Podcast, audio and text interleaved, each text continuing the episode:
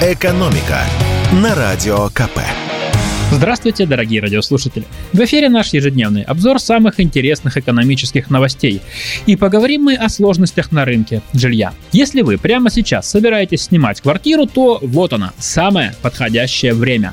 А если собираетесь сдавать квартиру, то сочувствую. Придется снизить требования не только к жильцам, но и к оплате. Особенно если вы живете в Москве.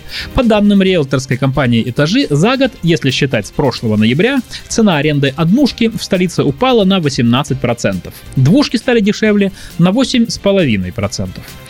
Звучит сильно, но не забываем, что цены сравниваются с прошлым ноябрем, а это был не совсем обычный месяц на российском рынке жилья.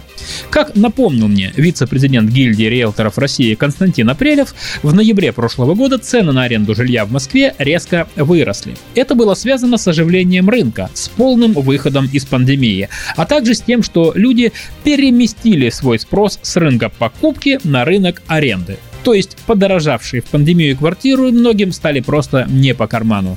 Потому и пришлось снимать. В результате в течение прошлого ноября арендное жилье подорожало примерно на 30%. Такого роста не было никогда. Эти цены зафиксировались и держались до февраля. Ну а потом цены то падали после начала спецоперации, то росли в конце лета из-за наплыва студентов, а потом Потом пришло 21 сентября, и многие стали уезжать из России. Причем уехало много именно состоятельных людей, платежеспособных. Из-за этого в первую очередь упал спрос и цены на аренду дорогого жилья.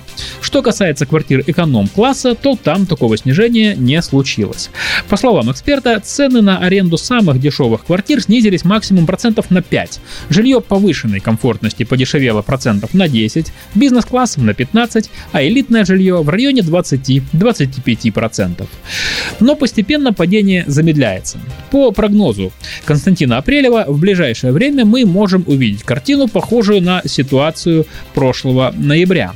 Продажи жилья сейчас резко рухнули. Люди стараются беречь деньги, а жить где-то надо. Поэтому многие люди, которые планировали покупку недвижимости, сейчас переключаются на аренду. И спрос на съемное жилье, главным образом недорогое, увеличится. Поэтому снижение цен уже в ближайшие недели может остановиться, а потом может начаться подорожание, пусть и не такое сильное, как год назад.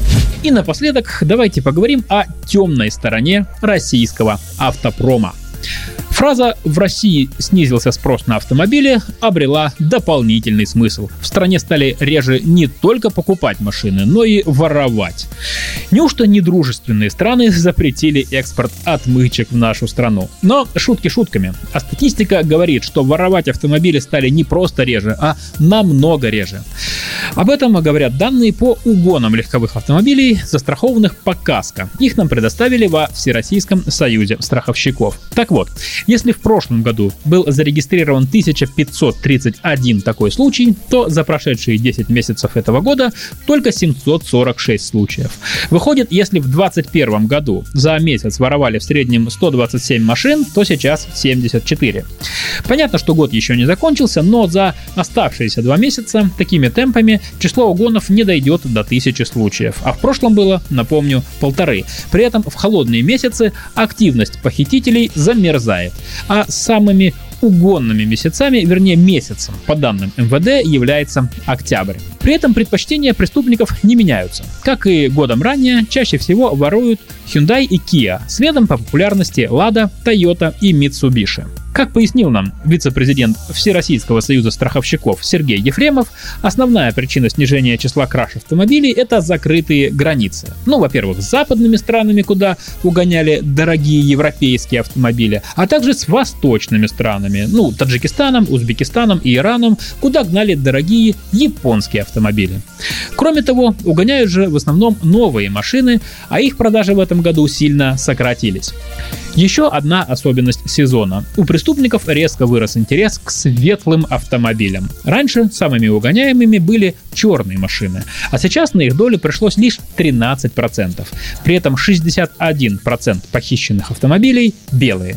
Причина не иначе лежит в области психологии. В наши сложные времена даже преступникам хочется, чтобы в их жизни появилось хоть что-то светлое, хотя бы украденная машина.